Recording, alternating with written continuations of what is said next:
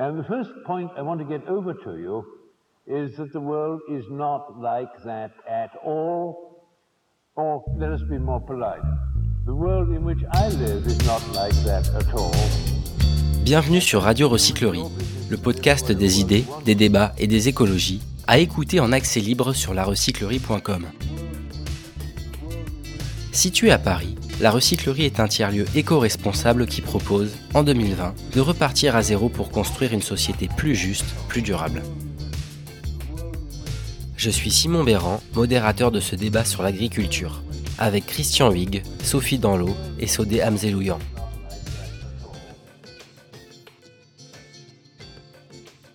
Bonsoir tout le monde, merci beaucoup d'être euh, là.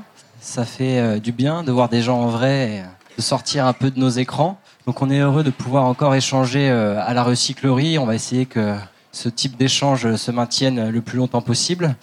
Aujourd'hui, on va réfléchir, on va imaginer une agriculture sans pesticides. Et pour ça, je vous propose de commencer par une définition, courte définition du petit Robert, définition de l'agriculture. L'agriculture est la culture du sol et l'ensemble des travaux transformant le milieu naturel pour la production des végétaux et animaux utiles à l'homme. Donc euh, soyons bien clairs, cette présupposée utilité, utilité de production des végétaux et animaux pour l'humain, est aujourd'hui largement euh, compromise par l'agriculture intensive et chimique qui, depuis son développement à la fin de la Seconde Guerre mondiale, a fortement endommagé les biotopes. Donc euh, comment changer de cap? Comment favoriser l'expansion de l'agriculture biologique, de la permaculture, de l'agroforesterie? Et comment rendre viables économiquement ces modèles pour garantir la santé des populations et la sécurité alimentaire dans le monde? Voilà les, les grandes questions qu'on va essayer de, d'éclaircir ce soir. Donc vaste programme. Pour cela, on a le plaisir d'accueillir parmi nous trois intervenants. Bonsoir Christian Huyghe. Bonsoir. Vous êtes directeur scientifique à l'INRAE, L'INRAE, on dit On dit INRAE maintenant. L'INRAE, Institut national de recherche pour l'agriculture, l'alimentation et l'environnement. Tout à fait. Merci beaucoup d'être là. Sophie Danlot, Sophie Danlot, dans l'os, Sophie Danlot, directrice générale de l'association Ferme d'Avenir. Merci beaucoup d'être là. Et Sodé Hamzelouyan, administratrice du réseau AMAP en Ile-de-France. Christian Huyghe, on va d'abord euh, revenir avec vous sur l'emploi des pesticides. Quels sont les euh, différents types de pesticides et quelles sont leurs fonctions de base? Alors, les, pesticides, on les classe en grand, grandes classes selon euh, le bioagresseur qu'ils sont censés contrôler. Donc, on a les herbicides pour les mauvaises herbes, les fongicides pour les champignons et les insecticides pour les insectes. Et en fait, quand on voit bioagresseur, ça donne tout de suite à peu près le sens que l'on donne à la chose, à savoir que c'est quelque chose qui vient en fait limiter le potentiel de production. Je vais reprendre la définition que vous donniez de l'agriculture. En fait, c'est une définition qui est effectivement ancienne, comme vous le disiez. Mais en fait, cette définition, elle a été écrite et elle est totalement cohérente avec le contrat social qui a été donné à l'agriculture, qui est un contrat social élaboré à la fin des années 50, enfin, même au milieu des années 50, et qui définit la politique agricole commune que l'on a aujourd'hui encore, même si elle est en, en cours d'évolution relativement lente. En fait, ce contrat social, il est, il est construit sur l'idée que il faut produire pour couvrir les besoins alimentaires. Si on, doit obligatoirement. Alors, il n'y a pas grand monde d'entre nous qui était né en 1955. Hein. Moi, j'y étais pas, mais. En fait, en 1955, la France importe 50% de sa matière première alimentaire. Et en fait, si vous n'avez pas ça en tête, on, ne comprend strictement rien. Et donc, à ce moment-là, l'ordre est donné, et c'est un vrai plan national, d'augmenter la production. Et en fait, toutes les politiques sont censées faire concilier un bien commun et un bien privé. Le bien privé étant, il faut gagner sa vie et il faut dépenser le moins cher possible pour s'alimenter. Et le bien commun, à l'époque, était la sécurité alimentaire de l'État et de, et de l'Europe. Aujourd'hui, et ça va, je vais, je vais arriver, vous inquiétez pas, des fois je fais des grandes digressions, mais, non, mais c'est très bien. Et aujourd'hui, on se rend compte que la sécurité alimentaire, elle est globalement assurée, avec une certaine stabilité.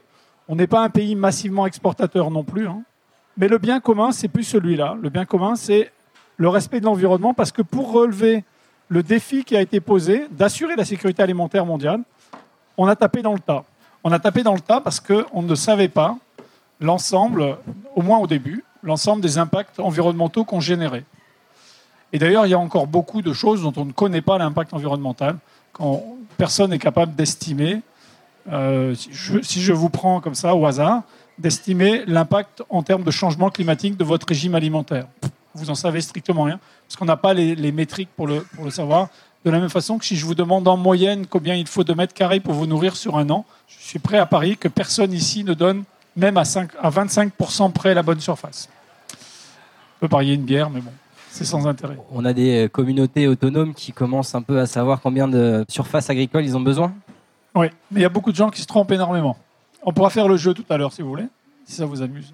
Et donc, en gros, on a augmenté la production en utilisant les intrants parce que pour faire baisser le prix, et c'était quand même un des objectifs, en 1960, on, cons- on- on consacre 30 un peu plus de 30%, 33% de son revenu Mhm. à s'alimenter et à boire.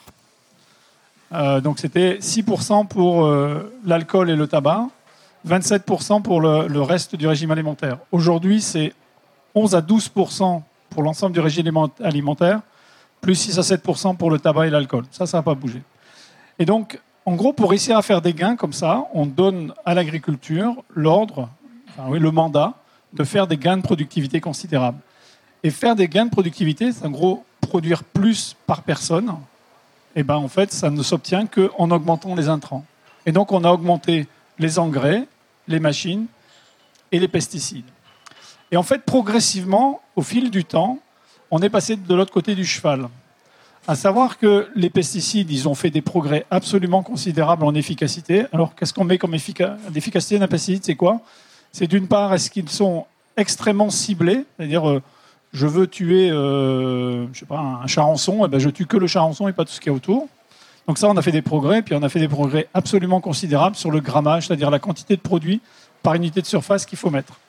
À titre de comparaison, hein, quelque chose qui est en débat en ce moment même à l'Assemblée nationale, les néonicotinoïdes, ils, sont, ils ont à peu près les mêmes cibles que le DDT, mais ils sont, il faut mettre 7000 fois moins de produits pour avoir le même effet. Mhm. Donc autant vous dire qu'on peut, on a fait des gains absolument considérables. Et donc, toute cette histoire-là fait que on est passé d'une logique de je traite quand j'ai besoin, c'est-à-dire je limite mes, les, bioagresseurs, et puis quand il y en a vraiment beaucoup, ben, j'interviens, à une logique où j'interviens systématiquement. Et en fait, c'est là que le problème commence à se, commence poser, parce que fait, on a quitté l'idée que ce qui est obligatoire, comme pour la santé humaine, la santé d'une culture, c'est d'assurer la protection de la culture. Et on est passé à l'idée que, eh ben, en fait, on utilise systématiquement des pesticides. Vous pouvez faire le parallèle avec les antibiotiques, c'est pas automatique, c'est la même chose. Mm. Sauf que là, les pesticides sont devenus automatiques. Et en faisant ça systématiquement, d'ailleurs, exactement comme vous, quand vous maximisez les, les antibiotiques, eh ben, en fait, tout ce qui est régulation des organismes, et, là, et dans l'agriculture, c'est la régulation des milieux, eh ben, ces régulations-là se sont effondrées progressivement. Ça se traduit par le fait que sur les 30 dernières années, en Europe, sur les espaces protégés, on a perdu 75% de la biomasse d'insectes. Et quand on perd de la biomasse d'insectes, en fait, on perd le haut des chaînes alimentaires, on garde le bas. Et donc, on a perdu toutes les capacités de régulation. Et aujourd'hui, si on, quand on cherche à se passer totalement de, de pesticides, eh ben, on tape dans un mur parce que les régulations biologiques ne jouent pas pour nous. Et là, le vrai défi que l'on a devant nous, et au sein de l'Institut et tout le secteur que j'ai la chance de diriger, il n'y a absolument aucun doute sur le fait qu'il faut chercher à produire, mais selon des modalités totalement différentes. Voilà, excusez-moi, j'étais un peu longué, mais Non, mais ça méritait euh, de poser euh, des bases, notamment historiques. En 1962, on a Rachel Carson qui publie un best-seller, Printemps silencieux. Suite à ce livre, on a d'ailleurs eu euh, l'interdiction du DDT aux États-Unis. Et avec cette alerte lancée, Rachel Carson parle déjà de, de guerre menée contre la nature, avec l'utilisation d'insecticides, qu'elle propose d'ailleurs de renommer biocides. Vous diriez du coup que 60 ans plus tard, on a fait de, de considérables euh, progrès et on n'est plus dans la même nocivité finalement et dans le même euh, déploiement euh, de pesticides et de, de lutte contre la nature, pour reprendre ces termes? Mais en fait, la, la- la- la façon dont vous présentez la nature, vous la présentez comme étant bonne. C'est pas moi, c'est Rachel Carson, non, mais euh, best-seller. La façon dont vous le, vous le 1962. retranscrivez. Mm. Et en fait, la nature, elle n'est pas bonne ou mauvaise, elle est, point final. Donc vous mettez elle est, et puis vous mettez pas de qualificatif après. Elle existe dans sa diversité. le dernier usage massif du DDT en France, il a, été, il a servi à éradiquer le paludisme. On a éradiqué le paludisme en France en 1961. On a en fait, euh, on, oublie en fait ces traces-là. Et on, a, on, avait deux zones qui avaient gardé du paludisme. C'est la zone autour de l'étang de Thau, près de Montpellier. Maintenant, on a fait la Grande Botte, donc c'est pas si mal. Et puis les marais de l'Ouest, donc euh, entre euh, La Rochelle et Rochefort. Et donc, c'est les derniers usages de DDT qu'on a fait. Donc effectivement, on est dans, on est dans une logique en cette période-là, où en fait il y a tellement de, bioagresseurs et tellement de problèmes pour s'alimenter, qu'on est obligé de, cogner assez fortement dessus. Sauf que là, encore une fois, on n'a pas réussi à garder la maîtrise de ce qu'il faut faire. Là, il y a certaines euh, maladies qu'on aimerait, enfin, certains bioagresseurs qu'on aimerait bien éradiquer. Si on a tous un masque, là, on aimerait bien s'en débarrasser. Et ça montre bien qu'il faut être extrêmement, euh, faut faire preuve de beaucoup de discernement là-dessus, quoi il y a des pathogènes dont on aimerait bien se débarrasser, sauf qu'à certains moments, on, ne régule pas bien ce que l'on fait et on utilise des produits à spectre trop large, mal ciblés, et surtout, encore une fois, on, a tellement euh, modifié le milieu que les capacités de régulation qu'il a mmh.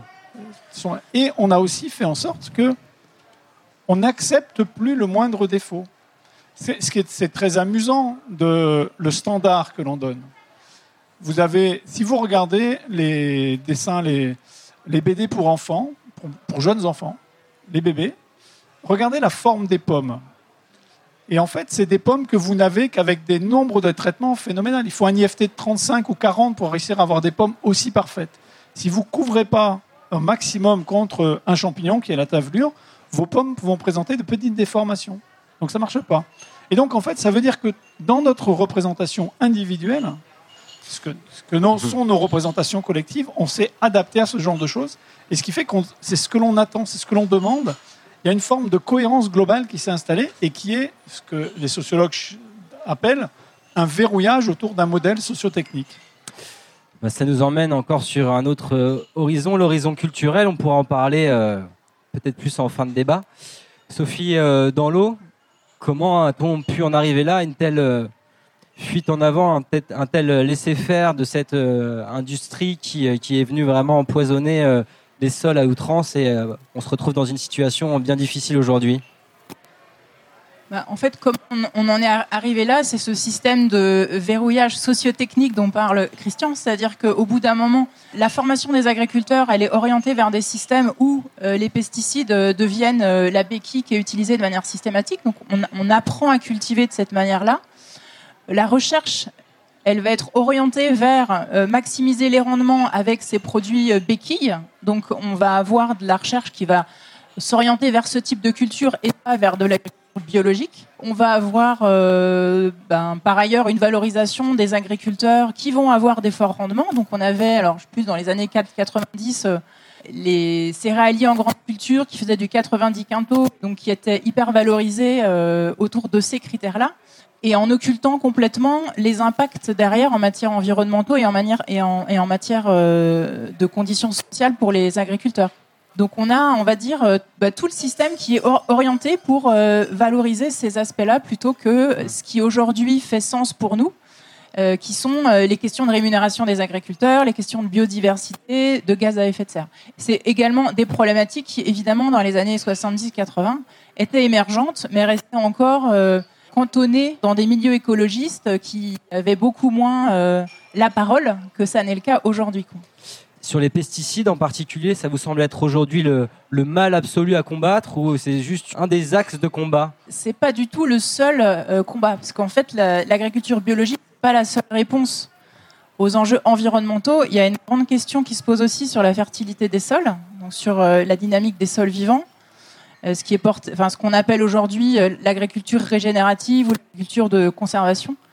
Donc en fait, l'agriculture biologique, elle répond à la question des pesticides et à leurs euh, impacts sur essentiellement en fait la santé publique et la pollution des nappes phréatiques. Aujourd'hui, on estime que chaque année, la pollution, les, pollutions agricoles, elles représentent à peu près 19 milliards d'euros par an.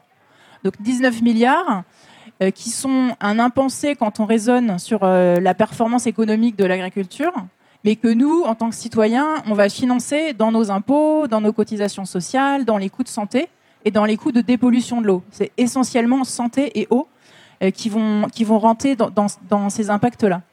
Donc ça, c'est un sujet. Mhm. Après, il y a une autre problématique qui est celle de l'érosion des sols, le fait que la matière organique disparaît aussi du fait de ces pratiques, du fait notamment du labour. Dans, mon, mon père est agriculteur et euh, typiquement, donc quand il euh, quand il cultivait, le fait de labourer, c'était une pratique euh, normale, systématique, qui est aujourd'hui fortement remise en cause parce qu'elle a un impact sur donc sur la vie des sols et sur cette capacité du vivant à être naturellement productif. Donc c'est c'est vraiment une deuxième question à mettre en regard de l'agriculture biologique et qui pose aujourd'hui toute une série de problématiques techniques aussi. Donc d'où le fait qu'en matière de recherche on a besoin d'avancer sur ces deux aspects. Euh, cultiver sans labourer, mais aussi cultiver sans pesticides. Et ça pose, dans certaines cultures, des problématiques aujourd'hui. Donc il y a un vrai enjeu autour de la recherche sur ces, sur ces aspects-là. Quel est l'enjeu central au final C'est la régénération des sols? Est-ce que une agriculture différente est en mesure de régénérer un, sol qui a été euh, par le passé euh, pollués par les pesticides Alors oui, il y a de nombreux exemples, que ce soit sur des, de la culture maraîchère ou que ce soit sur des cultures céréalières, dans des zones où les sols sont très pauvres historiquement. Euh, il est possible, avec ces pratiques, mais qui vont mettre plusieurs années, de recréer des espaces qui vont être naturellement productifs. Alors, qui vont être euh, pas forcément toujours biologiques dès le départ, mais qui tendent vers une réduction très importante des intrants, même sur des grandes cultures. C'est assez facile.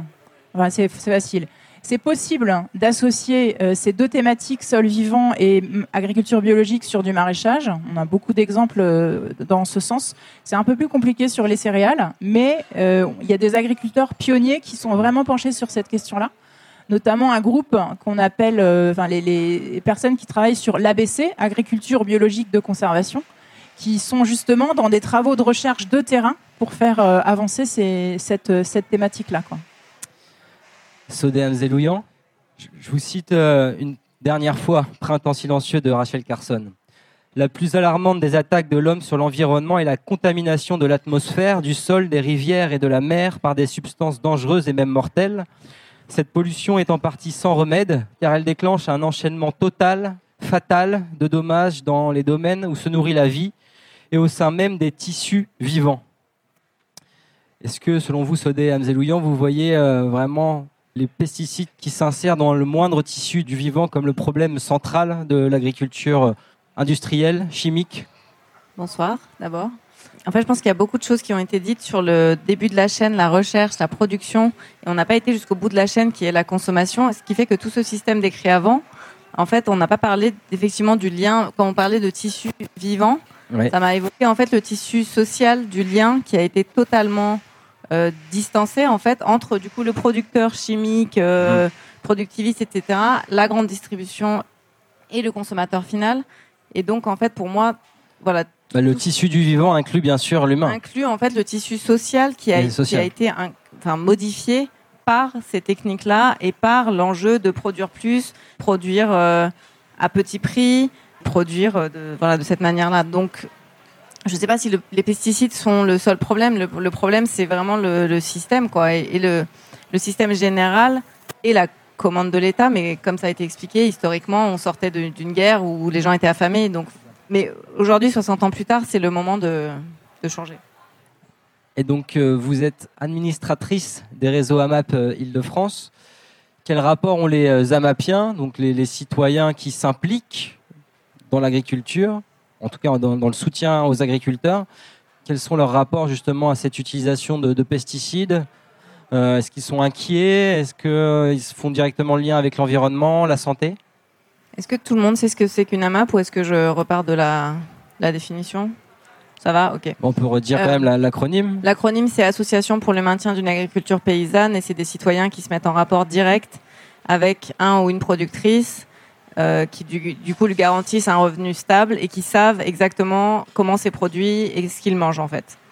Et donc en général, les amapiens amapiennes, il y a plusieurs manières d'arriver dans une AMAP, euh, soit par l'enjeu euh, santé, de voilà, c'est pour ma santé, soit par l'enjeu écologique, mais souvent c'est souvent c'est lié. Et quand on est dans une AMAP, en particulier pour l'enjeu santé, on est très très au fait, j'allais dire, des pesticides, des, des fongicides, etc., etc. Il y a la dimension économique aussi de la map? Pas forcément en premier lieu? Non, pas forcément en premier lieu, parce que les consommateurs ne savent en général pas que c'est souvent moins cher que les magasins bio. Donc, euh, c'est pas vraiment une entrée, en fait. En résumé, c'est une approche euh, qui, est, très partagée par les euh, Amapiens, se saisir un peu de ces questions d'agriculture pour se saisir des questions de santé Tout à fait. Enfin, la, santé, c'est vraiment une des voies, j'allais dire, vers, vers la, map, mais il y, en a aussi d'autres, en fait. Je ne vais pas dire que c'est que le seul. Il y a aussi le bien manger. En fait, il y a des gens qui achètent dans des supermarchés qui ne retrouvent plus les goûts des aliments de leur enfance et qui donc arrivent à la map par ça. Mais quelle que soit l'entrée par laquelle vous arrivez dans une AMAP, finalement, vous vous intéressez assez vite à comment c'est produit, euh, d'où ça vient, euh, et qu'est-ce qu'on peut faire contre les charançons, qu'est-ce qu'on peut faire contre la mouche Suzuki? Euh, parce que du coup, votre producteur-productrice va partager ses problèmes avec vous. Et donc, voilà, nous, par exemple, cet été, on a fait un atelier manuel contre Bien sûr, je vais perdre le nom du. de l'invasif. Voilà, de, de l'invasif de la patate. Voilà, merci. Dorifort. Le Dorifort. Donc, le Dorifort, il y a des insecticides contre lui, mais évidemment, notre productrice ne les a pas utilisés. Même en bio, il y en a un, mais elle ne voulait pas l'utiliser. Et donc, on a fait euh, deux dimanches euh, de manuel contre le. Euh, Dorifort. contre le Dorifort, et donc vous en êtes sorti Grâce à l'entraide, en fait.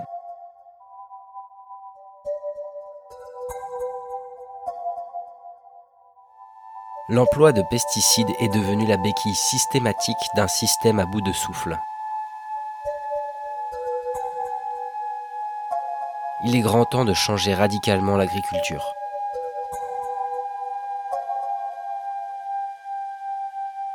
Je vais directement vous poser la question du soir, je ne vais pas m'embêter. Une agriculture sans pesticides est-elle rentable? Christian Wig ben, En fait, euh, la, question, elle est, euh, elle n'est pas tellement si elle est rentable. La question, c'est quel est le consentement à payer?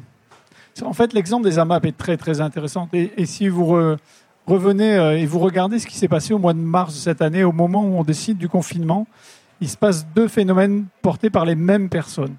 Les personnes se ruent sur les AMAP et valident les AMAP, et en même temps, ils vident les rayons de supermarché où il y a des pâtes. C'est les mêmes personnes? C'est les mêmes. C'est la même, c'est la même société c'est la même société. Et alors, non, c'est pas exactement les mêmes personnes. Ceci dit, il y a des gens qui, sont, qui vont dans les AMAP et qui sont obligés d'aller chercher des pâtes ailleurs. Non, mais ça veut simplement dire qu'en fait, on a besoin d'une diversité de chaînes alimentaires. Des chaînes alimentaires courtes, territoriales, tracées, qui créent le lien au bien manger et qui est essentiel, en fait. Manger est d'abord un acte culturel, est aussi un acte culturel. Et puis, on a besoin de chaînes longues, de chaînes où, en fait, il y a peu de différenciation de produits. donc, la question qui est est-elle rentable? La question, c'est celle du consentement à payer. Qu'est-ce qui induit le consentement à payer? Comment vous reformuleriez euh, cette problématique du soir? Oh, C'est votre job, ça, hein, c'est pas le mien. non, parce que si en plus il faut qu'on fasse votre job, on va, va pas s'en sortir. Non, mais c'est en fait, c'est comment concevoir une agriculture sans pesticides ou avec peu de pesticides, en fait. Et comment on la conçoit Et, euh, après, comment ça devient, en fait, un élément constitutif de nos sociétés, de, notre, de ce qui fait qu'on a envie de manger. Ce que moi je, trouve très très intéressant dans les AMAP, c'est que c'est le lieu où se reconstruit un lien à la biologie, à la réalité biologique. En fait, on, reproche beaucoup aux agriculteurs de, et je ne suis pas là pour faire euh, la, défense de la FNSE, hein, mais on reproche beaucoup aux agriculteurs de, produire des choses euh, à contre-saison. Ben, en fait, on ne produirait pas de tomates euh, en hiver s'il n'y avait pas des gens pour les acheter objectivement. Et donc, c'est en fait, comme, c'était dit, en fait, il y a une cohérence qui s'est organisée autour d'une représentation. À un moment donné, il faut recréer un lien biologique, et je pense que c'est de loin la, la enfin, le, bénéfice premier des AMAP, au-delà du fait que c'est très bon de manger un produit frais. Et j'ai la chance, moi, d'avoir un jardin, et j'adore ça. Voilà. Donc vous parliez des attentes des consommateurs. Au-delà de ça, on a quand même un système économique euh, qui actuellement ne prend pas en compte la préservation du vivant. Pour sortir de cette dépendance euh, aux pesticides, je reprends le sujet euh, du soir quand même, est-ce qu'on doit, selon vous, réinventer totalement, radicalement un nouveau modèle économique pour l'agriculture en tout cas? Ah, Moi je pense qu'il faut inventer un, modèle très très différent, mais en fait il faut inventer un, mode de pensée différent. Sophie disait, en fait, on paye 19 milliards d'euros pour nettoyer l'eau euh, en temps réel. Mais en fait, il faut même penser un peu plus loin que ça. C'est déjà très très bien d'avoir dit ça. hein.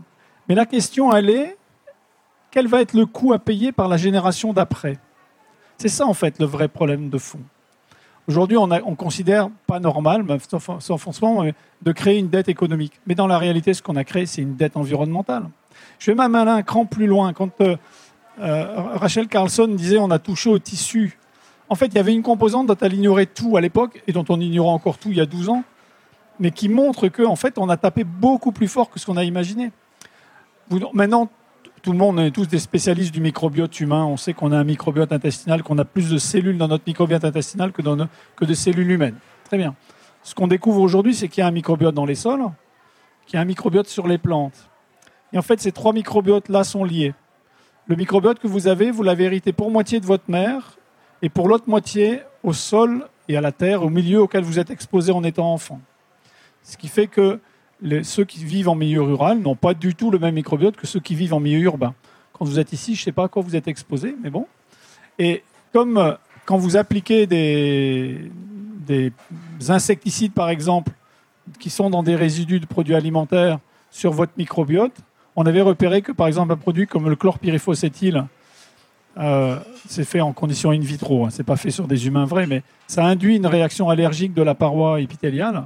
Et en fait, c'est lié au fait que le microbiote qui est devant et qui sert de protection, il est, il est flingué. Et aujourd'hui, on sait que, en fait, si on applique quelque chose sur la plante, par cascade, ça, ça trouve là. Mais comme le microbiote des jeunes mamans est transmis à leur descendance, vous avez une transmission intergénérationnelle. Et donc la question qui se pose à nous, c'est quel va être le prix à payer par la génération d'après si on ne fait rien? Et donc, comment on internalise le- le coût de ça? Alors, quand je dis ça, c'est faut surtout pas dire c'est la fin du monde. Non, c'est pas du tout la fin du monde. Il faut juste être conscient des choses et payer le vrai prix des choses. C'est ça qui est, c'est ça qui est essentiel. Quand on achète un produit et qu'on décide de prendre celui-là parce qu'il est moins cher que l'autre, bon, il est peut-être, il y a peut-être pas de raison qu'il soit plus cher ou moins cher, mais si on fait des choix qui ont des incidences sur le mode de production, eh ben, il faut qu'on l'assume. Et donc, dans les transitions alimentaires, le, cœur du truc, c'est la transition alimentaire. C'est ça qui va pouvoir induire des choses. Mm.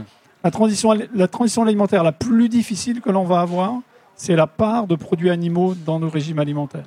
Parce qu'en fait, en parlant des pesticides, on a l'impression de s'adresser qu'à une partie du truc, qui est la production végétale. En fait, la production végétale, qu'on fait en France, elle est essentiellement destinée à nourrir des animaux. Et en fait, si on change, aujourd'hui, on a 60%, 61% pour être précis, en moyenne pour la population française, 61% des protéines qui sont d'origine animale. Si on passait à 50, ce qui était le régime qu'on avait en 1955, 1960, en fait, on aurait un, basculement total de tous nos régimes de production et avec comme première incidence la réduction des surfaces dont vous avez besoin pour vous alimenter. Alors, je vais vous donner le chiffre quand même. En moyenne en France, avec les niveaux de production que l'on a, il faut, dans les régimes moyens, le régime moyen alimentaire que l'on a, il faut 4500 mètres carrés pour nourrir une personne pendant un an. 4500 mètres carrés. Quand on nous fait des grands bazars sur euh, la culture des toits de Paris où il y a 15 hectares disponibles, ça fait 45 personnes. Même pas, 40 personnes. Tant qu'à faire, faites pas un papier, donnez-moi la liste tout de suite, hein, ça va aller plus vite. Donc 4500 mètres carrés. Si on réduit le régime alimentaire à 50% de protéines animales seulement, ce qui n'est pas beaucoup, enfin ce qui n'est pas une grande variation, on passe à 3500. Donc là, on, a une- on aurait une vraie rupture pour Vous avez- réinventer euh, Vous le avez modèle. une vraie rupture, ça veut dire que vous Mm. pouvez libérer énormément de degrés de liberté en pression. Et c'est ça qui est la base. Quand on dit le bio peut-il nourrir la planète, ça- la moitié des, des interventions que je fais, c'est sur les pesticides. L'autre moitié, c'est le bio peut-il nourrir le monde. Mais en fait, le bio, il peut nourrir le monde si vous avez changé de régime alimentaire. Donc le, Ouais. le cœur du truc, c'est le, changement de régime alimentaire. Et pour autant, euh, on a quand même des, des signaux euh, positifs sur les surfaces cultivées en bio. Donc là, on revient un petit peu sur le végétal, mais qui peut aussi être euh, utile pour, euh, pour l'élevage, puisqu'on est désormais à 8,5% de surface agricole en bio, soit deux fois plus de surface cultivée en, en bio en 5 ans. Donc on a quand même une nette euh, progression. Euh, Est-ce que selon vous, c'est une tendance... avec un petit paradoxe quand même. C'est là qu'on voit la difficulté. Le petit paradoxe, c'est que on dit qu'il faut moins de produits animaux et en fait la part de production végétale destinée aux animaux en bio, en particulier les prairies, est beaucoup plus élevée que dans l'agriculture conventionnelle. Il y a plus de 50% des surfaces qui sont des prairies, mais pour une raison très simple en fait, c'est que en bio, vous avez deux, deux contraintes ou deux limites ou deux facteurs limitants. C'est la protection des cultures. Il y, a, il y a quand même des pesticides en bio. hein. Il y a le, en particulier le sulfate de cuivre qui nous pose un problème réel. Et puis l'autre, vous avez un problème de fertilité. Et en particulier de fertilité, un petit peu d'azote, surtout de la fertilité phosphatée. Et vous avez besoin de beaucoup d'animaux pour ça. Et en fait, c'est pour ça qu'on, de toute façon, c'est pour ça qu'on est payé pour faire de la recherche. hein. C'est comment on lève ces verrous-là progressivement? Et donc, euh, cette dynamique, est-ce qu'elle vous semble quand même positive pour dessiner euh, une agriculture euh, nouvelle, euh, plus respectueuse de l'environnement? Moi, je vois, je vois deux raisons. De toute façon, je suis optimiste par nature et par construction. Mais je vois deux raisons vraiment d'être optimiste. Le premier, c'est qu'effectivement, il y a une prise de conscience de, s- de, de, bah, de l'importance de cette problématique de se nourrir et des choix qui sont faits les uns par les autres. Et quand on a un, panel comme, euh, comme vous, très jeune, c'est vous la génération qui allez euh, prendre des décisions. Donc, c'est première raison d'être optimiste. Et le deuxième, c'est par les choix d'orientation que l'on fait au niveau de la recherche. Moi, au niveau de l'Institut, j'ai porté euh, un programme prioritaire de recherche qui a été retenu par le gouvernement, qui s'appelle Cultiver et protéger autrement, mais qui est zéro pesticide. Et j'ai fait l'équivalent à l'échelle européenne, où on a 35 organismes de recherche autour de ce sujet-là. Ce sujet-là, il y a 5 ans, j'aurais été incapable de le faire inscrire nulle part. Alors, la preuve que ça bouge, c'est le nombre d'engueulades que je prends par demi-journée. Parce que effectivement, ça trouble à peu près tout le monde, mais il faut qu'on tienne ça. Et donc, ça change, ça va vraiment dans le bon sens, mais faut pas, faut pas, faut pas re- reculer là-dessus, quoi. Alors, Sophie dans l'eau, on va faire une petite transmission de micro. Merci. Donc, même, euh, même question de départ, même si elle n'est pas hyper bien posée selon euh, Christian Huyghe. Une agriculture sans pesticides est-elle rentable? Euh, en fait, ce que j'ai envie de dire, c'est que l'agriculture avec pesticides n'est pas rentable déjà. Elle n'est pas rentable pour deux raisons. La première, c'est qu'il y a 50% des exploitations qui auraient un résultat négatif sans les aides de la PAC. Donc c'est une agriculture qui vit parce qu'elle est subventionnée. Donc en so- en- déjà en soi, ça veut dire qu'elle ne fonctionne pas toute seule à partir de la vente de ses produits. Et la deuxième raison, c'est que dans la façon de mesurer la performance de l'agriculture, comme on n'intègre pas les impacts euh, négatifs aujourd'hui en matière de santé, d'eau, etc., au final, on, on- on raisonne sur quelque chose qui est complètement biaisé. Donc, pour lever ce frein-là, l'un des sujets sur lesquels on travaille, nous, c'est la mise en place d'une comptabilité socio-environnementale. Alors, la comptabilité, c'est un- une thématique qui n'est pas forcément euh, super sexy, mais qui est quand même assez cruciale, hein, parce que justement, c'est une méthode qui va permettre d'intégrer la dette écologique qui est générée par les activités humaines et notamment par euh, les activités agricoles quand on fait l'exercice sur une ferme. Et donc l'idée, c'est vraiment de pouvoir mesurer quel est l'effort qui doit être réalisé par un agriculteur pour revenir à un état normal du biotope euh, et donc pour garantir à la fois une bonne préservation du capital naturel sur les sols, par exemple, sur la biodiversité, sur euh, la séquestration du, du carbone, mais également sur le capital social, c'est-à-dire l'ancrage territorial, la juste rémunération, les questions d'ergonomie au poste. Donc ça, c'est vraiment un levier très fort qui est euh, encore expérimental, mais Et qui quel est l'intérêt de cet outil, oui? Bah, L'intérêt, c'est de pouvoir avoir une juste euh, lecture de la performance économique d'une d'une exploitation agricole et d'une organisation, d'une d'une- d'une entreprise en général, en tenant compte de toute la dimension euh, qui nous importe aujourd'hui sur euh, la, la triple performance ou sur le développement durable. quoi. Vous travaillez avec euh, l'association Ferme d'Avenir au développement des fermes agroécologiques en France. Est-ce qu'au-delà de, de cet outil, vous trouvez une, des viabilités économiques sur certaines euh, fermes? Oui, en fait, chez Ferme d'Avenir, on fédère un réseau de 350 fermes en France qui sont agroécologiques, donc qui se reconnaissent dans la charte de Ferme d'Avenir, où on prône donc l'agriculture biologique, mais aussi un fort ancrage local avec plutôt des, circuits courts et de proximité. On, réfléchit également avec les agriculteurs sur euh, l'obtention en fait de rémunération décente par rapport à leur travail. Donc on est effectivement tout à fait en cohérence avec le principe des AMAP, mais c'est pas forcément le seul dispositif euh, qui est retenu par les agriculteurs. On, accompagne aussi les agriculteurs sur cette question de la fertilité des sols, de la préservation de la biodiversité et sur cette question des rendements qui reste cruciale, puisque au bout du bout, il faut quand même réussir à produire de la calorie alimentaire pour répondre aux enjeux nourriciers.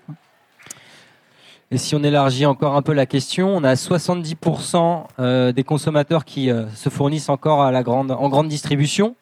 Est-ce qu'il faut, selon vous, euh, travailler main dans la main avec la grande distribution ou contourner le modèle et créer vraiment des, des modèles alternatifs En fait, il faut faire les deux.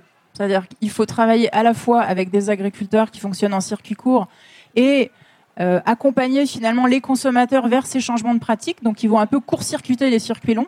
Et puis par ailleurs, il ne faut pas non plus priver d'engager des démarches de progrès avec des acteurs euh, de la grande distribution ou de l'industrie agroalimentaire, parce que quand ces acteurs-là font des petits pas, ça a tout de suite un impact assez euh, déterminant en termes de quantité de surface qui vont passer en bio ou qui vont passer vers de l'agriculture régénérative. le, risque, le risque de greenwashing n'est pas trop important? Vous mesurez ça bah, comment? J'ai envie de dire, peu importe euh, si euh, des euh, chefs d'entreprise se font mousser en ayant ce type de pratique, au bout du bout, ce qui est important, c'est vraiment le résultat. C'est ce qui va se passer dans les sols, c'est ce qui va se passer en matière de séquestration de carbone et de biodiversité. Après, je, partage avec Sodé le fait qu'on est dans, un système qui est verrouillé aussi avec ces types d'acteurs. Donc voilà, moi ce que je prône en tant que ferme d'avenir, c'est vraiment d'essayer d'agir sur les deux volets. Quoi. Aujourd'hui, on est face à une potentielle deuxième vague euh, de Covid-19. Est-ce que vous voyez la, pandémie comme euh, un vecteur de, transformation sociétale et en particulier sur l'agriculture? On a parlé de démondialisation, de relocalisation, donc des mots assez forts. Est-ce que vous voyez ça euh, comme un signe positif pour l'agriculture? Alors, la période du confinement a permis euh, d'augmenter considérablement euh, les drives fermiers et hum, la consommation en circuit direct. Après, les acteurs traditionnels s'en sont aussi très bien sortis sur des logiques de circuit long.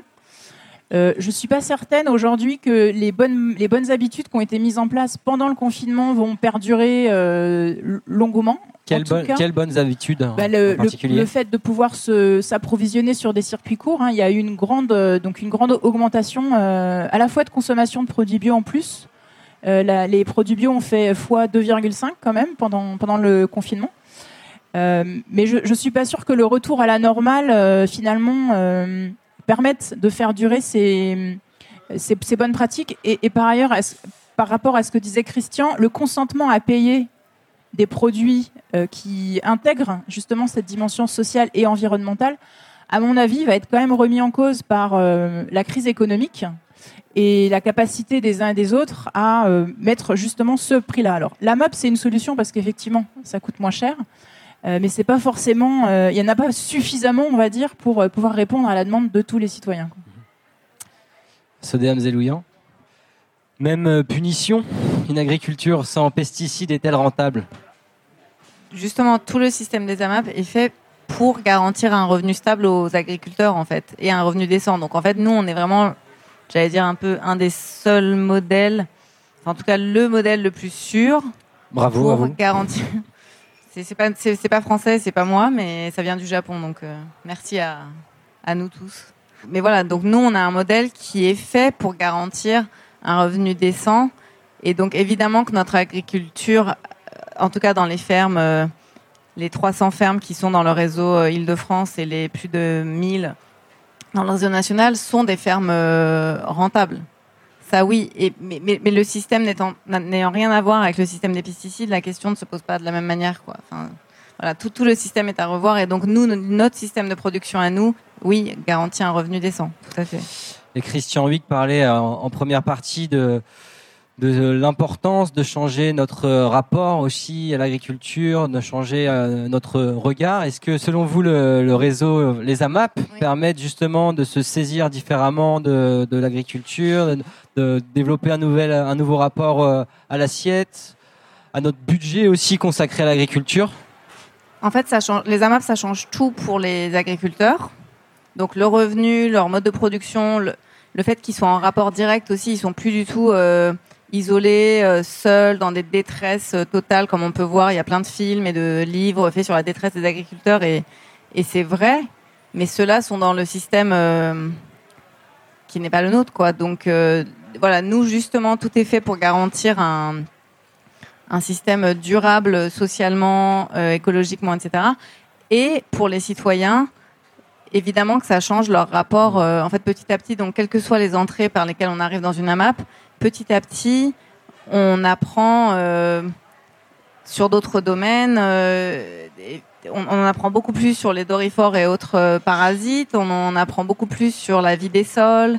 On en apprend beaucoup plus sur les interactions entre les plantes, les arbres et ce, qui pousse. Christian parlait du format des pommes et des tomates. Et nous, bah, typiquement, nos, légumes ne sont pas normés puisqu'ils ne suivent pas des cahiers des charges européens. Donc, on a des légumes gros, petits, euh, des carottes doubles, enfin bref. Donc, Vous acceptez tout le monde On accepte tout le monde euh, et surtout on ne gâche rien non plus. Donc euh, en fait ça change tout le rapport qu'on a du vivant jusqu'à ce qu'on mange. On se partage des recettes. Enfin voilà, tout est différent. Et, et sur la Covid-19, est-ce que vous avez vu un élan de solidarité naître aussi dans le réseau des AMAP avec cette, cette crise? Fait, on a surtout vu pendant la, crise, et ça continue, que les AMAP étaient le système le plus résilient.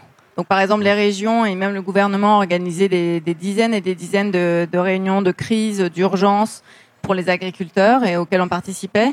Et donc, beaucoup d'agriculteurs étaient en énorme difficulté puisque leurs transformateurs, par exemple, étaient fermés. Euh, voilà. Alors que nous, bah, en fait, on était les seuls à dire, bah, nous, euh, ça va, en fait. On voudrait juste peut-être que les Amapiens puissent aller dans les fermes. Est-ce que si on met, on met des masques, mmh. on pourrait y aller? Donc, c'est quoi? C'est une réponse du coup vraiment territoriale, euh, un problème euh, d'ordre mondial en fait, euh, la sécurité ça, alimentaire. En fait. C'est une réponse locale à un problème global et local. Et ce qu'on a vu pendant le confinement, c'est ce que Sophie et Christian disaient, c'est effectivement un afflux des citoyens qui en fait se rendaient compte qu'il y avait une ferme à côté de chez eux et qui appelaient en disant en fait euh, est-ce qu'on peut venir chez vous? Et qui apprenaient ce que c'était qu'une AMAP. Et euh, j'espère qu'on a réussi à convaincre les acteurs publics de la résilience des systèmes des AMAP. Parce que jusque-là, on en parlait beaucoup et j'espère que c'est un peu voilà, rentrer plus dans les mœurs des pouvoirs publics que les AMAP sont en fait le vrai système durable et résilient. Parce que tout le monde parle de durabilité et en réalité... Et de résilience Et de résilience, mais un peu moins peut-être, mais, mais personne ne va jusqu'au bout de la réflexion de quel est, quels sont les vrais systèmes qui permettent ça. Et donc voilà, nous on en a un exemple euh, flagrant.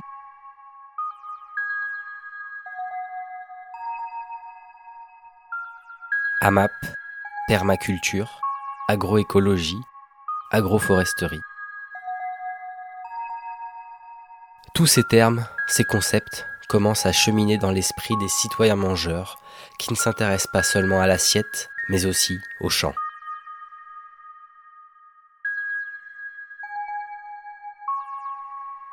Donc on va tenter, euh, Christian Huick, d'ouvrir euh, d'autant plus les, euh, horizons. À long terme, Comment imaginez-vous une agriculture différente, avec pas ou très peu de pesticides, avec moins d'élevage, plus de végétal Alors en fait, euh, c'est très compliqué de, prédire, mais on peut juste regarder quelques points saillants. En fait, quand on, la question que vous posez, en fait, c'est surtout ce qui va changer.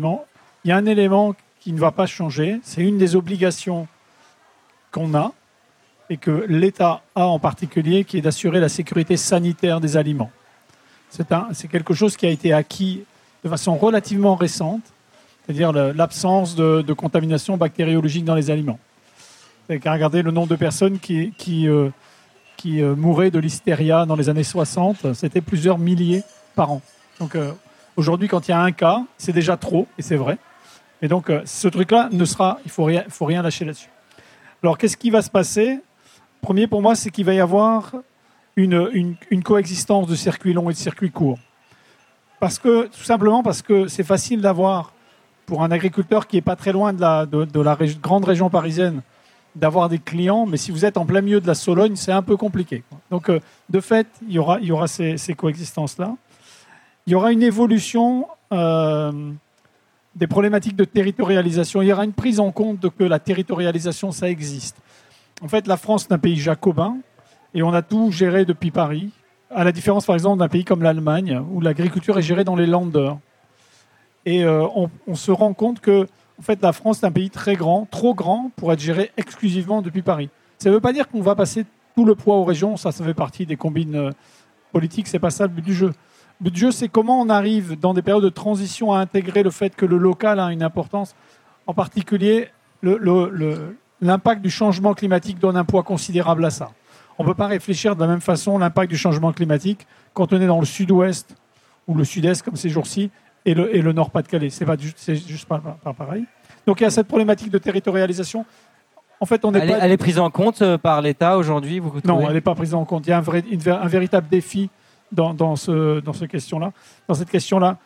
Ça, ça va se traduire notamment, c'est un point qui va être pris en compte dans la future politique agricole, commune qui est en, pour lequel la- les pays doivent déposer leurs plans stratégiques nationaux au mois d'avril 2021.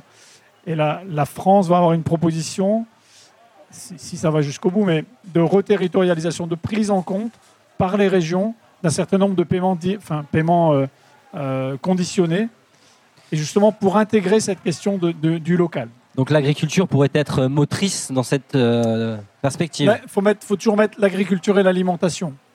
En fait, la PAC, il faut arrêter de parler de politique agricole commune, c'est une politique agricole et alimentaire commune. Parce qu'il peut pas y avoir, on ne peut pas réfléchir à l'agriculture s'il n'y a pas le consommateur, c'est ce que Sodé disait. Donc ça, c'est le, deuxième élément. Le troisième élément, c'est que ce vers quoi on va inévitablement, c'est une modification des paysages agricoles. On ne s'en sortira pas en termes de, de pesticides si on n'a pas une évolution profonde des paysages agricoles, des parcelles plus petites, remettre des arbres, créer des mosaïques. C'est condition sine qua non pour que ça bouge. Et donc, euh, on aura des modifications des paysages, mais aussi on aura une évolution des cultures. Dans, dans 25 ou 30 ans, vous ne parlerez plus d'une culture de blé. La norme, ce sera la culture de mélange d'espèces, parce que c'est infiniment plus régulateur vis-à-vis de tous les bioagresseurs. Le, quatrième élément qui va changer, c'est vraisemblablement une, évolution très profonde des échanges mondiaux. Alors, dans deux sens, il y a le premier sens qui est euh, la renationalisation ou la souveraineté. Je dis la souveraineté nationale n'a aucun sens pour nous, c'est la souveraineté européenne qui pose une question. Mais elle a une question. Aujourd'hui, elle est mise en difficulté par l'ensemble des distorsions de concurrence qui s'établissent aux frontières, parce que chacun fait jouer des différentiels d'autorisation. Par exemple, si vous prenez euh, l'histoire des néonicotinoïdes de betterave, je suis désolé, j'en parle beaucoup parce que c'est sur mon bureau en permanence en ce moment, mais en fait, il y a 15 pays qui produisent des betteraves en France, il y en avait 14 qui avaient donné des dérogations. On était les seuls à ne pas l'avoir donné. 15 pays en Europe. 15 pays en Europe. Et donc, il y en avait 14 qui avaient donné. Ça fait une grosse. Petite pause, ça arrive euh, parfois. C'est le. Voilà, tac, tac. Quelqu'un qui est, C'est sorti bon. sans payer, c'est ça? Ça y est. Euh, on a réglé Donc- le problème euh, de l'agriculture. Ah, bah, c'est merveilleux, merci beaucoup. Et donc, on, a, on avait 15 pays en Europe, 14 qui avaient donné des dérogations. C'est normal que le 15e y braille. Quoi. Enfin, c'est normal, c'est compréhensible. Donc, euh, en, fait, la, question, elle est comment on fait ça et, et vous avez le même problème sur, par exemple, l'agriculture biologique. hein. Vous n'avez pas les mêmes normes dans les différents pays européens. Donc, euh, il faut. C'est d'une certaine façon la chance de vivre en Europe et d'avoir un, grand, un grand paysage. Mais au-delà, en fait, on va vraisemblablement importer beaucoup moins. Par contre, on va avoir une, pré- une préoccupation sur des pays qui sont juste très proches de nous. Le sud de la Méditerranée va être un pays qui va, enfin, va être une région du monde qui, dans les 35 ou 40 prochaines années, va poser énormément de questions de sécurité alimentaire parce que c'est une population très jeune, en très grande transition alimentaire, et les terres ne sont pas du tout euh, expansibles. Et donc, il, y a eu beaucoup de travaux qui ont été faits, en particulier par un, type qui est absolument remarquable, qui s'appelle Sébastien Abyss, qui montre que globalement, les importations de céréales par euh, le- le- les pays du Mashrek vont être multipliées par 9 des- dans les, dans les 30 ou 40 prochaines années. Donc ça, c'est l'élément suivant. Donc il faudra qu'on trouve le point d'équilibre entre, entre ça et puis... Et j'arrive à mon dernier point. Le dernier point qui va être un élément très très difficile, c'est le renouvellement de génération. Aujourd'hui, alors je risque peut-être de dire une bêtise, mais c'est à quelques pourcents près. Je crois que c'est 50% des agriculteurs qui ont plus de 55 ans. Mhm. Ça veut dire que dans 5 ans ou 7 ans, ils seront en retraite. Quoi. Et donc ça veut dire que vous avez une flopée énorme de gens. C'est à la fois un risque et c'est aussi une chance. La chance, c'est que ça donne la possibilité d'avoir énormément d'entrants d'origine non agricole. Parce que la particularité du monde agricole, c'est que vous héritez le moyen de production en même temps que vous héritez le métier de votre, de votre père en général. Il n'y a que trois, trois métiers qui font ça. C'est toujours une, c'est une blague, mais c'est vrai en plus. Il n'y a que trois métiers qui font ça, c'est agriculteur, notaire et roi. Bon, roi, il n'y en a pas beaucoup. Donc ça montre bien que c'est en fait une, une habitude qui est bizarre. Quoi. Et ça, va, ça, ça va bouger. Et aujourd'hui, la vraie chance, c'est qu'il y a énormément de nouveaux intrants en agriculture, de nouveaux entrants, et énormément de jeunes femmes. Donc la, C'est une, vraie chance. sur un les, les intrants ou les entrants? Les entrants. Les entrants. les entrants jeunes d'origine non agricole et les femmes. Les femmes ont une relation à la nature qui a été très très bien documentée par une sociologue suisse qui s'appelle Valérie Miévilotte, qui a fait des bouquins là-dessus en 2000. Je sais quand je parle, vous m'arrêtez pas. Mais qui a, qui a, qui a montré, la, qui a étudié en France et en Suisse la relation des femmes et des hommes à la nature. C'est remarquable. Et, euh, et Sodé parlait tout à l'heure du Japon. On a pas mal de choses. Mais parlait tout à l'heure du Japon. En fait, le Japon est aujourd'hui dans une difficulté majeure, qui est que l'âge moyen des agriculteurs est de 67 ans. Et ce qui fait que ce pays ne voit son option et son futur que dans la robotisation. Les robots au Japon ne sont pas là pour alléger euh, les tâches répétitives, ils sont là parce qu'il n'y a plus personne pour faire le job. Et donc, mm. on a ce défi-là, parce que s'il n'y a pas d'agriculteurs, il n'y a plus d'agriculture. Et ça, je pense que ce serait le drame absolu. Sophie, dans l'eau, on a beaucoup de choses dans les perspectives d'avenir de, Christian Wig. Peut-être euh, réagir euh, d'abord sur ce, cet enjeu générationnel. On a quand même euh, aujourd'hui des néo-ruraux qui retournent à la terre, une, nouvelle génération, on le voit aujourd'hui, euh, qui s'informe, qui est tentée euh, par un retour vers l'agriculture. Est-ce que vous, cette transition alimentaire agricole vous semble jouable tout en évitant la robotisation à outrance japonaise? Alors oui, effectivement, enfin, toutes ces mutations vont avoir lieu telles que, enfin, je pense telles que les décrit Christian, il y a donc cette question du, renouvellement des, générations qui est donc un risque dans la mesure où des grandes exploitations qui vont devenir ces cibles peuvent être récupérées par les grands voisins d'à côté pour faire des exploitations encore plus grandes, euh, on va dire, à l'américaine, dans un extrême, ou alors ça peut être aussi des occasions d'installer plusieurs agriculteurs dans des collectifs d'agriculteurs, quels que soient les, les, statuts juridiques qui sont créés, mais c'est quelque chose qui est assez tendance chez les personnes qui ne sont pas issues du monde agricole, c'est de s'installer à plusieurs sur des systèmes qui sont diversifiés en termes de production et dans lesquels on va pouvoir trouver des équilibres agronomiques entre justement des productions céréalières, de l'élevage, du maraîchage. Donc ça, mmh. ça fonctionne plutôt bien. Nous, on travaille sur une ferme comme celle-ci, qui est la ferme de l'Envol dans le sud de l'Essonne, où on installe à terme 12 agriculteurs sur 75 hectares, ce qui est euh, finalement beaucoup par rapport à, ce qu'on va installer en général euh, sur, un, sur une surface en agriculture. Peut-être sur l'aspect euh, circuit court, circuit long, comment vous voyez euh, cet équilibre à l'avenir? Alors, je pense qu'on aura encore pendant un bon moment des circuits longs. Je suis pas sûr que ce soit le système le plus résilient. On va tenter de les raccourcir, c'est ça? En fait, ce qui est beaucoup mis en avant aujourd'hui, notamment par le plan de relance sur l'agriculture, c'est la reterritorialisation de l'alimentation dans lesquels on a heureusement un soutien, par exemple, aux plans alimentaires territoriaux, qui sont des, démarches très locales au niveau des, communes, des agglomérations, pour recréer justement ce lien entre euh, le monde associatif, les agriculteurs, les entrepreneurs du territoire. Euh, je pense que sur la logique de circuit long, on va avoir aussi une massification de la bioéconomie et des drones et du big data euh, en mmh. soutien voilà, à cette, à cette agriculture-là, avec tous les risques que ça peut présenter à la fois en termes de consommation énergétique, mais aussi en termes de nouvelles dépendances des agriculteurs sur des outils. Euh, finalement, on peut très bien se passer des pesticides pour retrouver une dépendance sur euh, finalement euh, de la data qu'on maîtrise pas forcément. Donc c'est voilà, c'est le numérique peut apporter du mieux même dans les circuits courts, mais mais pas toujours en fait. Donc il y a, y a, quand même un point de vigilance autour de ça. Et je crois que dans les agricultures de demain, il y a aussi une vraie question sur la capacité de l'agriculture à être inclusive avec des publics fragiles, parce qu'aujourd'hui, on a aussi du mal, et nous on le voit dans les projets qu'on accompagne, du mal à trouver des porteurs de projets compétents et qui s'investissent et qui bossent sur ce métier qui est extrêmement difficile. En enfin, le maraîchage, c'est un métier qui est très difficile physiquement, qui nécessite, surtout sur des logiques de circuit court, d'avoir des compétences techniques, mais aussi d'être un bon commercial, un bon marketeur, un bon euh, chef d'entreprise.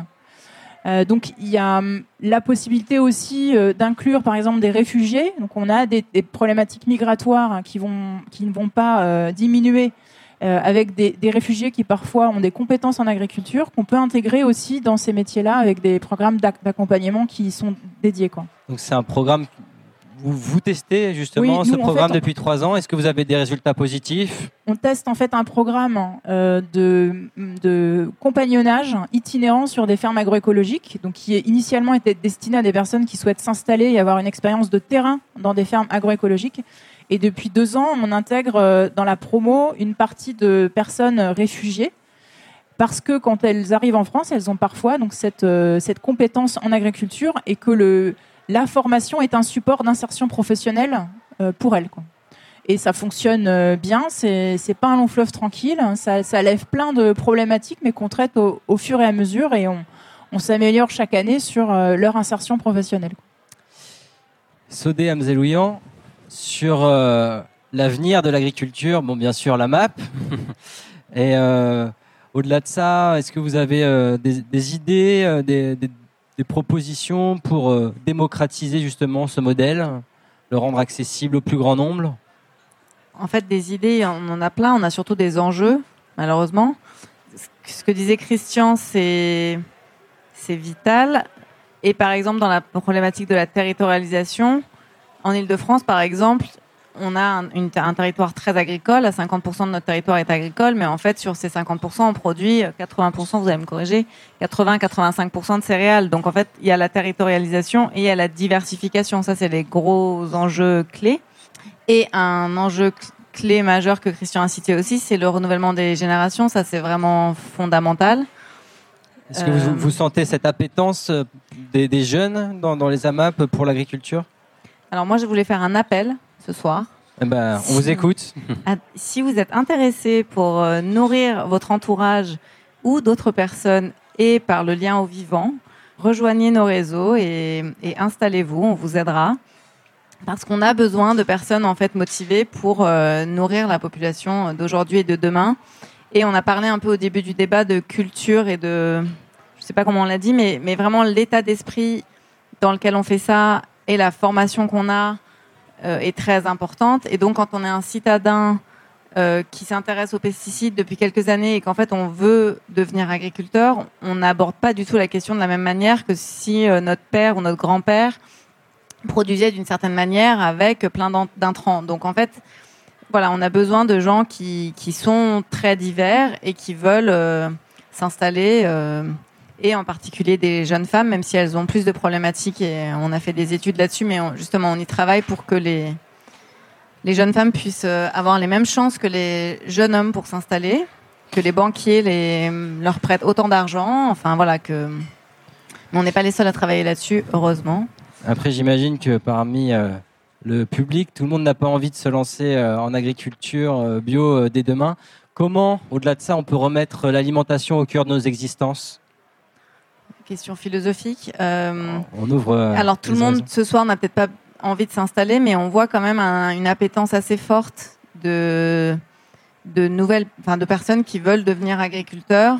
Et nous, on les accueille. Le parcours pour le devenir est assez long. Euh, donc il faut beaucoup de détermination, il faut beaucoup de terre. On n'a pas du tout parlé de la problématique foncière. L'accès à, à, une, à, une, terre quand vous voulez vous installer est quand même extrêmement difficile. Donc, euh, donc voilà, il faut de l'accompagnement, mais on, voit un attrait. Euh, on peut remercier toutes les personnes qui font des films et des livres euh, pour donner envie. Et il faut changer aussi il, faut, changer l'histoire qu'on raconte en fait. Plus on, va dire que l'agriculture est difficile, pénible, qu'on n'en vit pas, et, voilà, moins de personnes vont, s'installer. Alors que nous, notre agriculture, on en, on en vit. Ça reste difficile. Je vais pas dire que maraîcher c'est un métier facile mais euh, ce que disent souvent nos maraîchers, c'est que quand on est maraîcher en AMAP, non seulement on en vit, mais en plus on en est fier. Et cette fierté-là, il y a peu de métiers en fait qui vous la donnent parce que chaque semaine vous avez le retour des personnes que vous nourrissez, qui vous remercient. Enfin voilà, donc cette fierté-là, c'est aussi important. Donc je voudrais le souligner. Sophie, dans l'eau, un complément. Je voulais juste rajouter une chose euh, pour compléter ce que tu viens de dire, c'est que dans les, types d'agriculteurs qu'on rencontre nous dans l'agroécologie, dans les jeunes qui s'installent ou des fermes pionnières qui testent des nouvelles choses, soit dans le bio, soit dans l'agriculture de conservation, moi ce qui me frappe, c'est l'enthousiasme et l'énergie que mettent ces personnes dans leur métier, qui n'a absolument rien à voir avec l'image de l'agriculture que nous renvoient les médias de gens qui souffrent, qui sont mal payés. voilà. Donc c'est, enfin, dans cette thématique de l'agriculture sans pesticides, il y a surtout un enthousiasme dingue mhm. qui fait vraiment envie et dont il faut vraiment parler. voilà. Et donc, donc une bataille culturelle par les livres, par les films, vous parliez. Absolument. Le micro est à vous. On va vous prendre vos questions, mais aussi vos idées, vos préconisations, peut-être, euh, vos interventions. Bonsoir. Merci beaucoup pour euh, toutes vos remarques euh, très intéressantes. Je suis dans une association d'agriculture urbaine et je me demandais justement quelle était la place que pouvait avoir l'agriculture urbaine dans l'agriculture de demain. Notamment, j'ai lu un livre, je crois, manifeste pour un monde paysan du 21, au XXIe siècle et euh, l'autrice mettait en avant qu'il pouvait y avoir une concurrence entre l'agriculture urbaine et l'agriculture euh, rurale, on peut dire. Et euh, du coup, je me demandais aussi par rapport à toutes les pollutions des sols, enfin la pollution des sols en ville, est-ce que l'agriculture urbaine peut vraiment nourrir la population urbaine ou elle doit finalement juste se cantonner à un rôle juste pédagogique par exemple Sophie dans l'eau. Alors, mon, avis, c'est que les enjeux de l'agriculture rurale périurbaine sont différents de ceux de l'agriculture euh, urbaine. Donc, il y a déjà euh, une réponse qui est formidable hein, sur le fait de reconnecter les consommateurs avec, ce, avec le vivant, avec ce qui pousse. Et déjà, ça, c'est absolument génial. Après, en termes de production alimentaire, hein, de production de calories, comme le disait Christian, euh, c'est sûr qu'avec euh, voilà, avec de l'agriculture sur les toits, on va on va pas répondre à l'enjeu et qu'il faut absolument recréer des ceintures maraîchères ou des ceintures vivrières en périphérie des agglomérations et sortir de ce système de monoculture céréalière en tout cas dans une bonne partie des régions et notamment en, en Ile-de-France. Et après, sur la problématique des sols pollués en agriculture urbaine, en fait, il y a plein de solutions possibles pour contourner ça, hein, que ce soit de la, culture hors sol, euh, en bac. En fait, selon les, cocktails de polluants qu'on va avoir dans les sols, on, a plein de solutions qui existent derrière ça, qui sont plus ou moins coûteuses, qui prennent plus ou moins de temps. Mais euh, entre euh, cultiver sans se poser de questions sur les sols et après être dans un protectionnisme absolu, Aujourd'hui, il y a des instituts de recherche qui sont vraiment questionnés sur cette question de la pollution des sols et il y a pour chaque terrain des solutions qui sont possibles. Donc c'est euh, voilà, c'est une touche d'espoir quoi. Les micros ne sont pas très en forme ce soir, contrairement à vous, donc ça tombe bien. Qui souhaite intervenir? Bonsoir. Euh, moi, c'est plus, c'est plus pour vous. Une question aujourd'hui en tant que Parisien, euh, comment on peut avoir accès aux d'Île-de-France? Alors, comment avoir accès au réseau AMAP Île-de-France Quand on est parisien. Quand on est parisien ou qu'on habite en Île-de-France, c'est très facile. On va sur le site amap-idf.org et on tape trouver une AMAP et on cherche près de chez soi s'il y en a une. S'il y en a une, chance, on les contacte et s'il y a de la place, double chance. S'il n'y en a pas, euh, on peut se connecter avec ses voisins, ses amis et on s'inscrit après. Voilà. Mais quand il n'y en a pas, euh, surtout, on peut en créer une et on peut contacter le réseau des AMAP qui, entre autres, fait de la mise en lien entre les producteurs et les consommateurs et aussi euh, forme des nouveaux producteurs parce que comme vous l'avez compris, euh, il y a une forte demande et donc on va jusqu'au bout de la chaîne.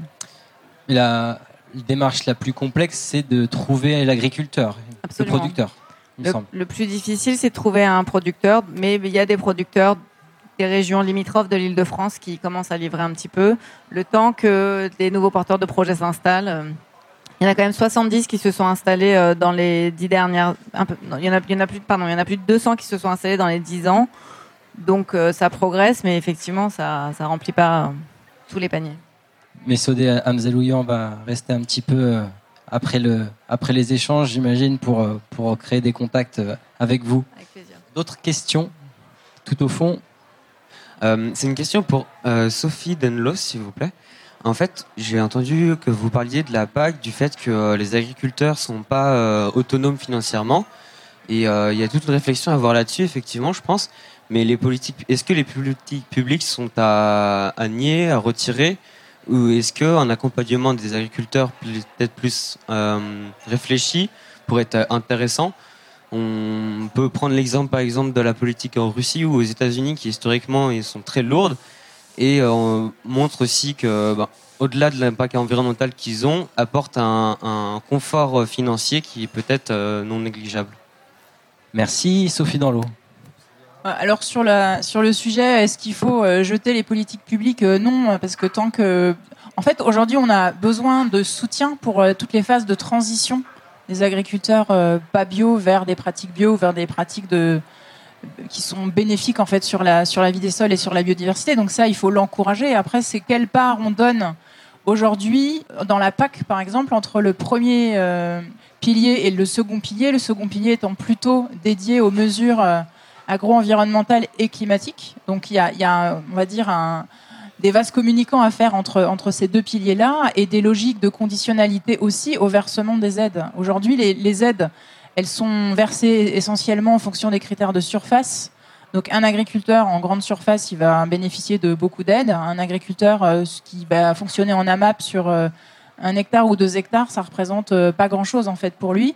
On a 2% de la PAC qui va vers, l'agriculture biologique. Donc là, il y a, vraiment un enjeu dans la renégociation euh, de la PAC qui est, euh, qui en cours en fait en ce, en ce moment.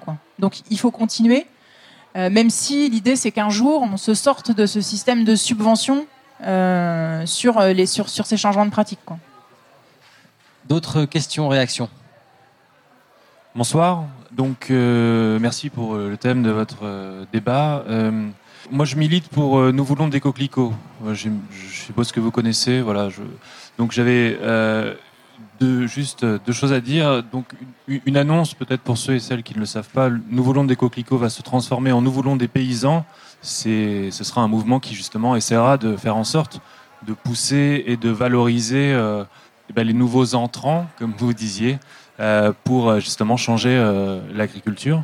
Et deuxième chose, je voulais savoir si dans le système de formation et d'enseignement aujourd'hui dans les lycées agricoles par exemple il y avait une évolution justement euh, pour que pour permettre en fait de former euh, les futurs euh, agriculteurs vers ces pratiques biologiques. Merci Christian Huyghe. Et vous vouliez aussi réagir sur la PAC? Alors, je vais d'abord répondre à votre question, puis après, je reviendrai sur les problématiques de la PAC. En fait, effectivement, il y a une évolution forte des, de l'enseignement agricole. La particularité de l'enseignement agricole, c'est qu'effectivement, il, y a une part d'enseignement professionnel qui est, très, qui est considérable. Il y a des, lycées agricoles dans euh, plusieurs lycées agricoles par département français. Les, il, y a, il, y a, un corps d'enseignement qui est, euh, bah, qui est de l'enseignement général, hein, des maths, de la littérature, de l'anglais, et puis après de l'enseignement technique. Et l'enseignement technique n'est pas du tout, n'est plus du tout celui qui avait lieu il y a 15 ans. Et en particulier, il y a un ministre de l'Agriculture qui a pesé très fortement là-dessus, c'est Stéphane Le Foll, Stéphane Le Foll, en 2014, a fait une loi, donc la LAF, la loi d'avenir de, l'agriculture française. Et dedans, ça fait, partie de ces rares lois qui avaient un titre euh, dédié à l'enseignement agricole. Dans le projet de loi, c'était le titre 2, et puis dans le, dans résultat final, je ne sais plus combien c'est, mais il avait un, corpus totalement dédié à ça. Et donc, il y a eu, à la suite de ça, une, refonte de tous les, référentiels de formation qui s'appelait euh, Enseigner à produire autrement. Et après, c'est devenu Enseigner autrement à produire autrement. Enfin, bon. Donc de fait, c'est comment on transforme l'enseignement. Et, donc euh, il y, a, une, vraie, euh, une vraie opportunité. Et c'est un enseignement. L'enseignement agricole a comme particularité par rapport à l'enseignement général d'avoir beaucoup plus d'itinéraires différenciés pour les élèves. Et donc se retrouve à ce qu'il y a un taux d'élèves en difficulté qui rentrent dans l'enseignement agricole parce qu'ils sont beaucoup plus accompagnés. Ils ont un taux d'encadrement qui est beaucoup plus favorable que dans l'enseignement général et avec beaucoup, beaucoup plus de stages, ce qui en fait donne une, quelque chose auquel on peut s'accrocher et donc qui permet aux élèves d'avancer. Je, reviens juste sur la politique agricole commune, en fait. Il y a deux, points importants qu'il ne faut pas perdre de vue. La politique agricole commune, elle a été mise en place en 1956 et, avec les accords de Rome en 1958 parce que l'objectif, c'est de donner accès à l'alimentation au plus grand nombre. Et donc, c'est pour ça qu'on finance, qu'on subventionne les agriculteurs et ça permet, en fait, c'est prélevé sur l'impôt de l'État. Et donc, ça permet, en fait, aux riches de payer l'alimentation des plus pauvres. Il y, a, un souci d'équité alimentaire qui est très fort. Donc, si vous enlevez tous les systèmes de, de subvention, en fait, vous gommez ce bout-là. Après, il y avait l'autre pan qui était comment on le distribuait aux agriculteurs. Et là, effectivement, comme le disait Sophie, c'était différenciant parce que plus vous étiez grand, plus vous touchiez. Parce que jusqu'en 1992, le soutien il est à la tonne produite, vu que c'est un soutien au prix. À partir de 1992, la réforme de McCharry fait qu'on passe dans une logique de, paiement à la, surface et plus à la tonne produite. Donc vous n'avez plus intérêt à intensifier, par contre vous avez intérêt à être grand. Et progressivement, ce système-là, il est plafonné aujourd'hui, donc vous touchez sur les premiers hectares et vous ne touchez pas sur les derniers. Et donc, euh, si après vous regardez comment ça compense entre production agricole, le truc est très intéressant. J'étais amené à faire une conférence dans le cadre de l'Assemblée citoyenne pour l'agriculture qui avait à Paris il y a, bah, pas, ce week-end-ci, mais le week-end d'avant. C'est intéressant de présenter ce qui est le revenu courant avant impôt euh, sans les aides. Et donc, euh, il y a un pourcentage d'exploitation qui est un revenu courant avant impôt négatif. Et vous voyez que, par exemple, dans les productions euh, animales en particulier, vous avez jusqu'à 70% des exploitations qui ont un revenu courant avant impôt négatif. Par contre, après versement des aides, quelle que soit l'orientation technico-économique, vous avez toujours la même frange, le même pourcentage, entre 10 et, 18% d'exploitation avec un revenu négatif avant impôt. Donc, de fait, c'est pas si mal fait que ça. Il y a des, formes de rééquilibrage qui sont faites. Donc, on peut toujours dire c'est pas bien. Faut quand même, moi, j'aime bien regarder le verre à moitié plein, surtout quand il y a quelque chose à boire qui est intéressant. Et parce que, en fait, vous pouvez toujours tout jeter.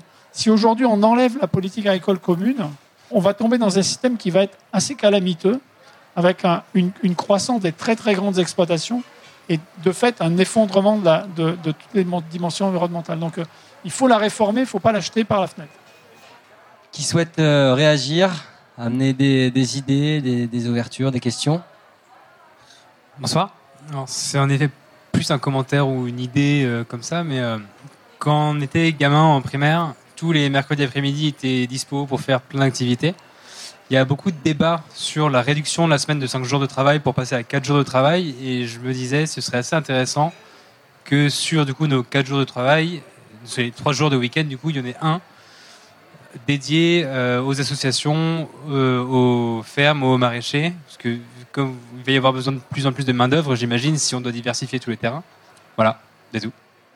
Sophie Danlo, sur l'aspect sur euh, réduction du temps de travail, implication agricole, sur l'aspect formation je voulais rajouter une chose sur la partie formation. Effectivement, les, programmes évoluent euh, dans les écoles d'agronomes ou les lycées agricoles. Après, entre le, moment où le programme change et le moment où il y a un vrai euh, changement de terrain chez les personnes qui sont formées, il se passe un petit peu de temps. Voilà, effectivement, donc parce qu'il faut que les formateurs changent aussi avant de former les jeunes.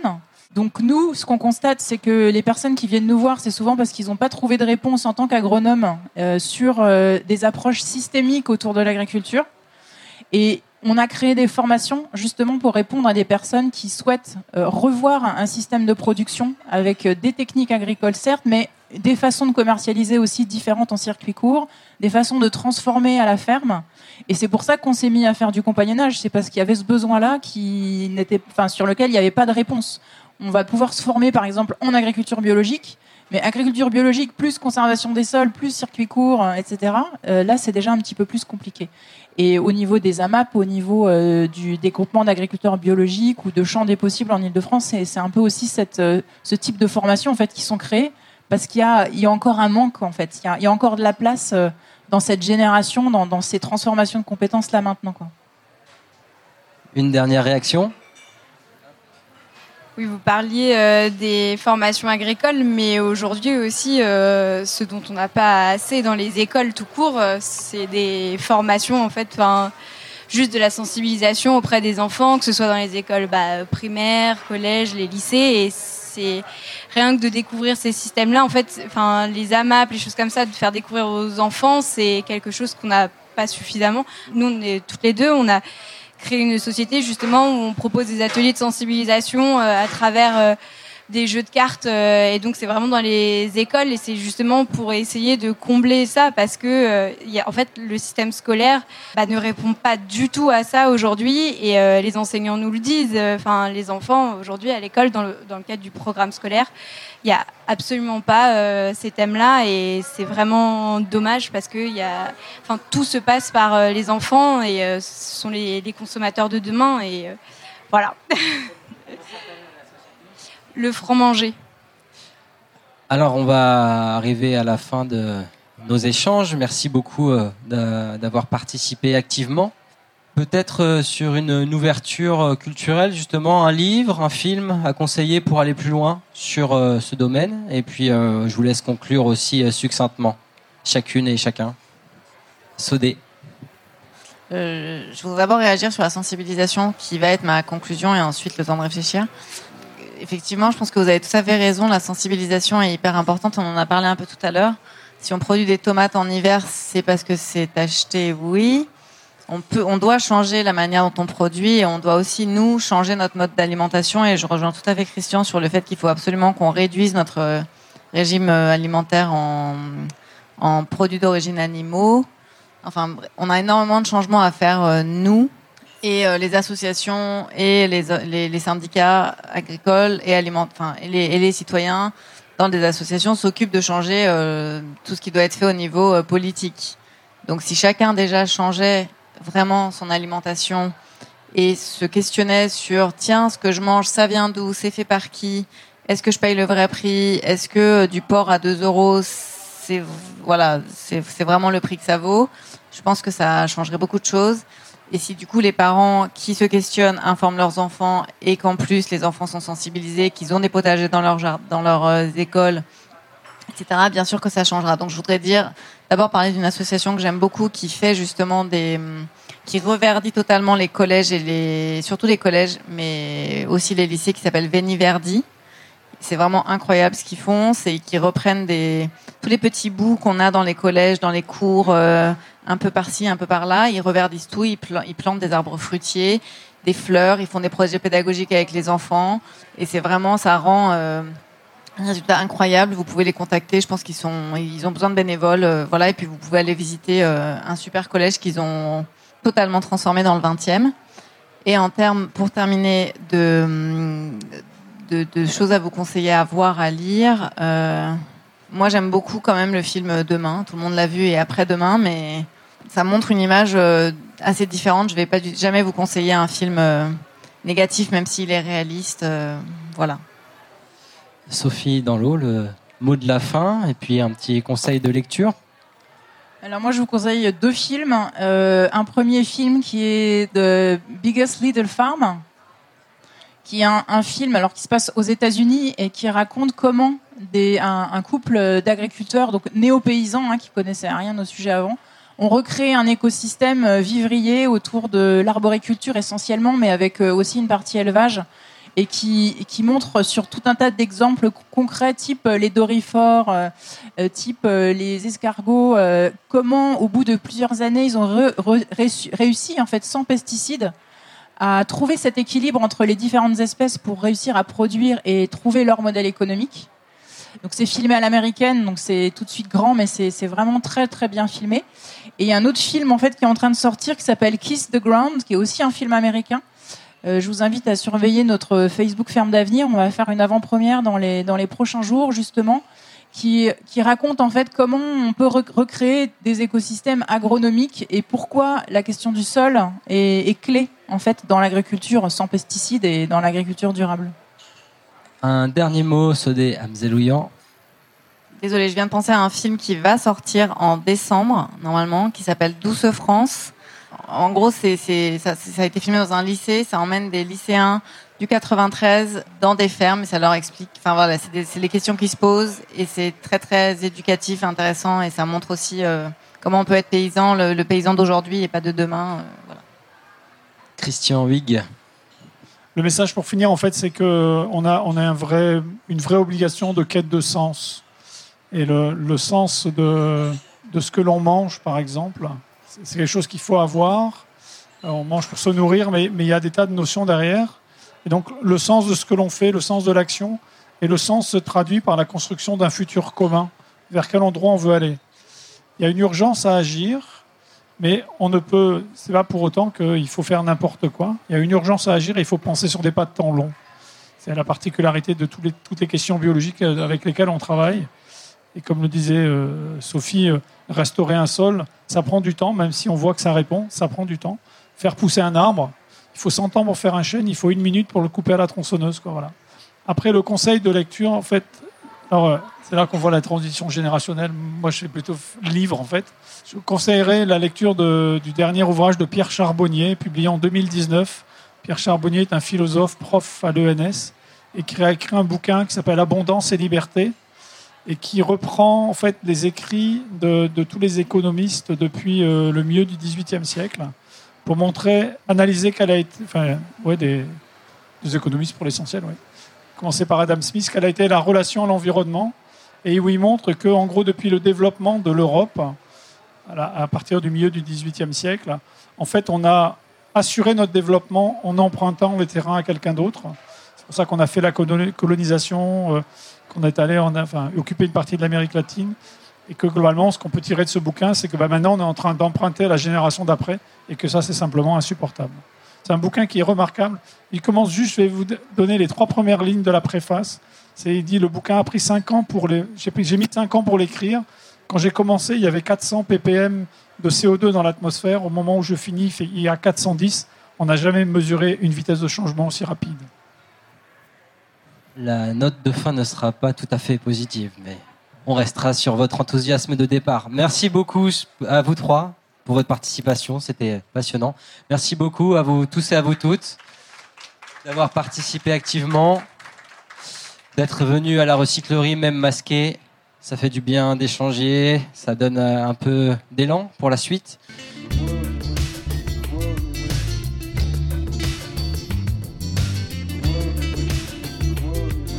Merci pour votre écoute. Toutes nos émissions sont disponibles en podcast sur larecyclerie.com.